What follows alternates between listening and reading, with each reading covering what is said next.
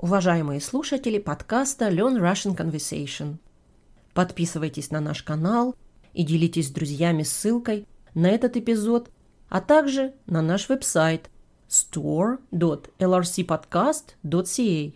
Этим вы поможете в распространении нашего подкаста. Напоминаем, у нас есть транскрипты для каждого эпизода. Если вам понравилось, поддержите нас. У нас есть платная подписка на месяц или на год.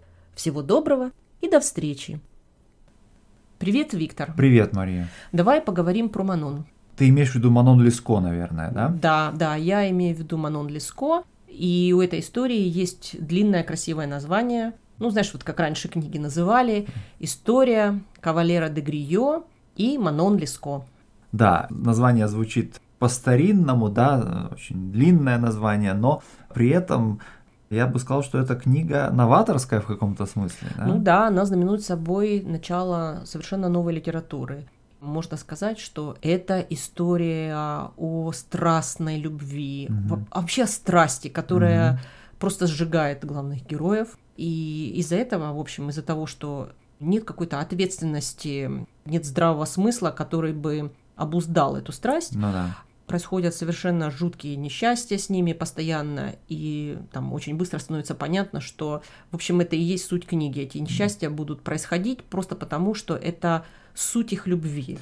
Интересно, что автором этой истории оказался Аббат, Аббат Приво, ну и казалось бы, что это не совсем совместимые вещи. Священник, а с другой стороны история о безумной страсти, да, которая ведет к погибели фактически, да, но с другой стороны кто такой священник? Это человек, который выслушивает исповеди, который имеет уникальную возможность заглянуть в человеческое сердце и узнать о страстях, которые там заключаются, да? А с другой стороны, стоит вспомнить о том, что для французской литературы в целом очень характерно вот такого типа истории, да, нравоучения, моральные истории, да, назидательные, особенно для литературы 18 века, да, вот она фактически начинается морального, так сказать, романа, да, другого аббата, кстати говоря, аббата Фенелона, который называется «Приключения Телемаха», да, очень популярного для того времени, да, то есть история, опять же, вот моральных примеров, назиданий,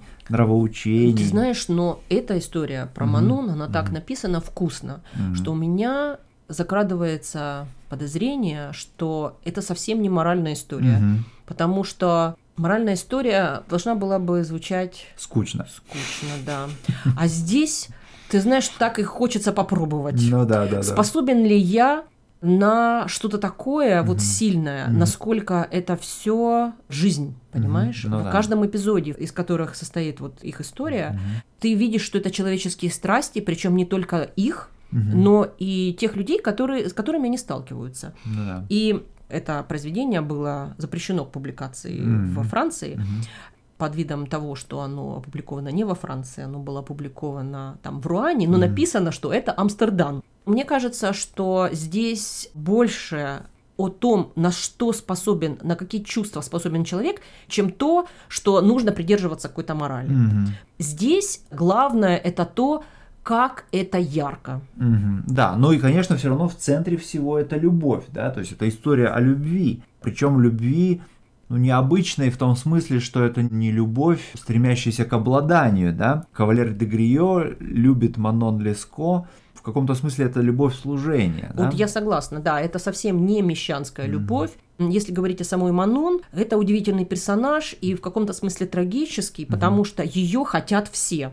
И это вот любовь как ты сказал, вот обладание, да, mm-hmm. я вот, пожалуй, соглашусь с этим термином. А единственный человек, который любит ее, просто любит mm-hmm. ради нее самой, это кавалер де Грио. Хотя mm-hmm. вначале, конечно, он тоже был помешан на ней, и, в общем, он mm-hmm. остается в таком состоянии, да, но кроме этого у него есть что-то еще. На первый план выходит его жертвенность, mm-hmm. его верность ей, и он партнер ее, он следует рядом с ней по жизни, да. да?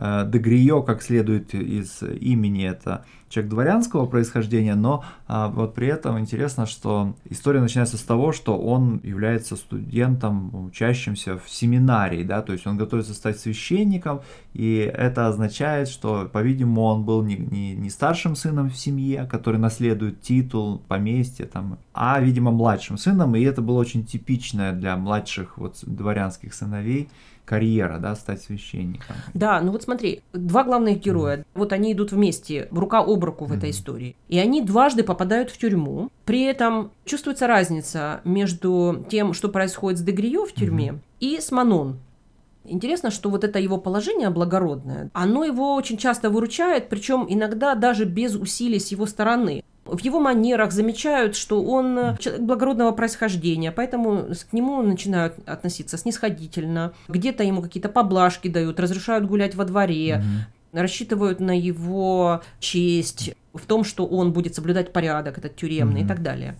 И он в конце концов пользуется этим, и он бежит из тюрьмы. Mm-hmm. Но бежит он ради того, чтобы освободить Манон, потому что он понимает, что никто о Манон не позаботится. Mm-hmm. Несмотря на то, что вот ее хотят все, из тюрьмы ее никто не собирается вызволять.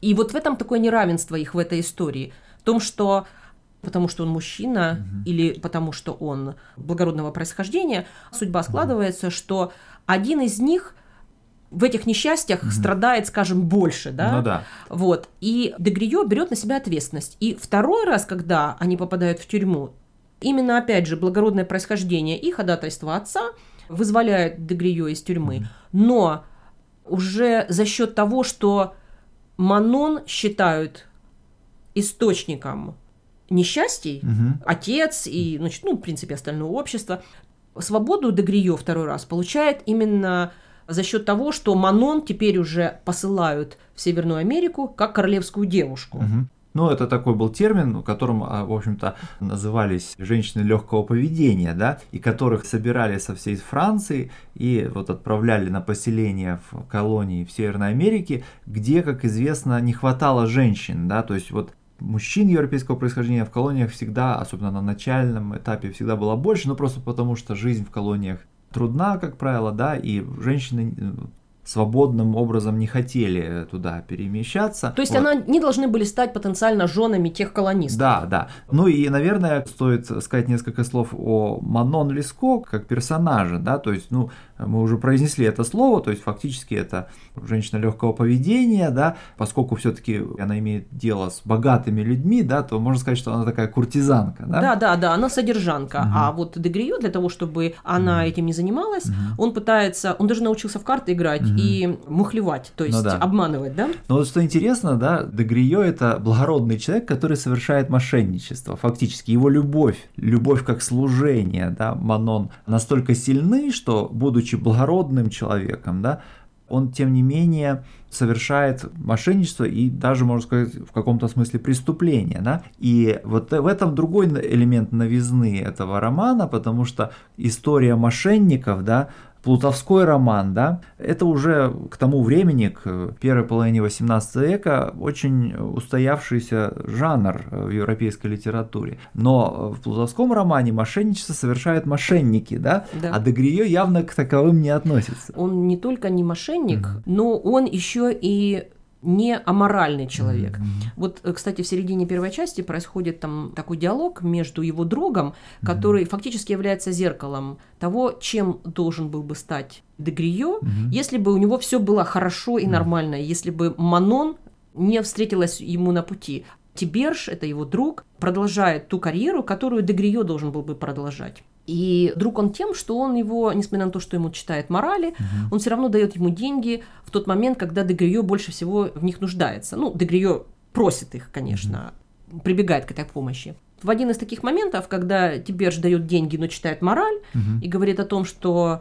есть добродетель, да, и ради добродетели можно страдать, ради добродетели можно преодолевать себя, ты видишь эту добродетель как путеводную звезду, и ты видишь, и ты идешь к ней и остаешься верен. Да, вот эта верность этому идеалу. На что Дегрио отвечает ему не признанием того, что он виноват, а он говорит, понимаешь, у меня другая система координат. Вот ты говоришь про добродетель, а я, для меня путеводная звезда – это любовь.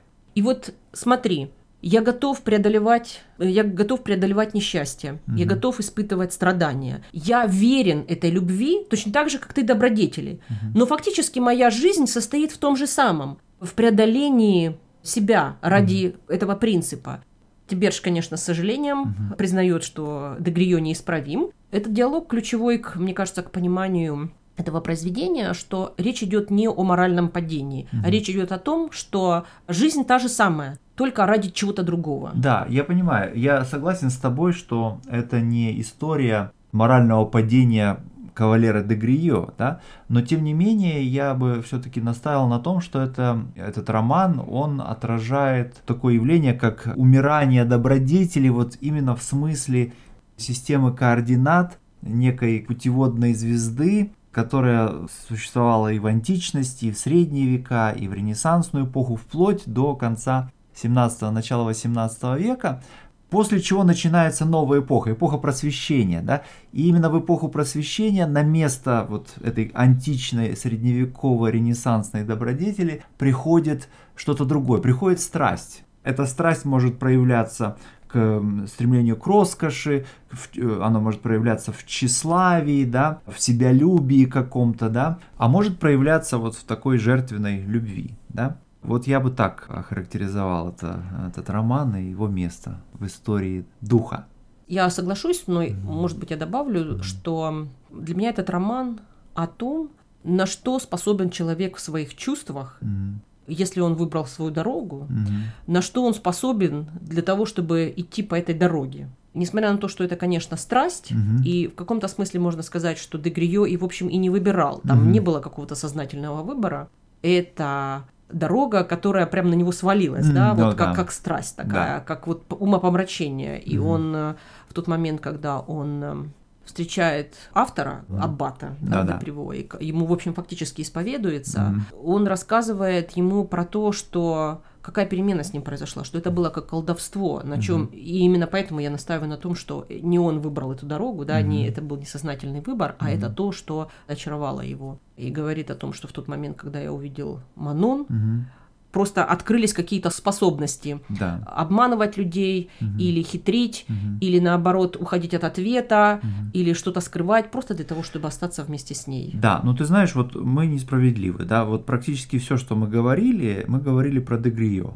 И мы при этом все-таки не сказали достаточно, на мой взгляд, про Манон, про саму Манон Леско, да, и в этом заключается другая вот новизна этого романа. Фактически же перед нами первая в большой литературе куртизанка, девушка легкого поведения, которая становится главной героиней романа или там истории, да, у такого персонажа большое литературное будущее, потому что мы впоследствии в 19 веке найдем куртизанок и у Бальзака, и у Александра Дюма-младшего в «Даме с камелями», которая становится основой знаменитой оперы Верди Травиата. Да, мы найдем, конечно, куртизанок и у, у Мапассана, и у Пруста, да? Да, я согласна, но при этом все равно мы не знаем, о чем думает Манон. Мы все mm-hmm. равно все это через призму Дегрио и через его влюбленный точнее, любящий взгляд mm-hmm. или его влюбящее отношение. По большому счету мы все равно не знаем, как она себя чувствует, что она думает, mm-hmm. о чем она думает. И в этом смысле еще интересный момент заключается в том, что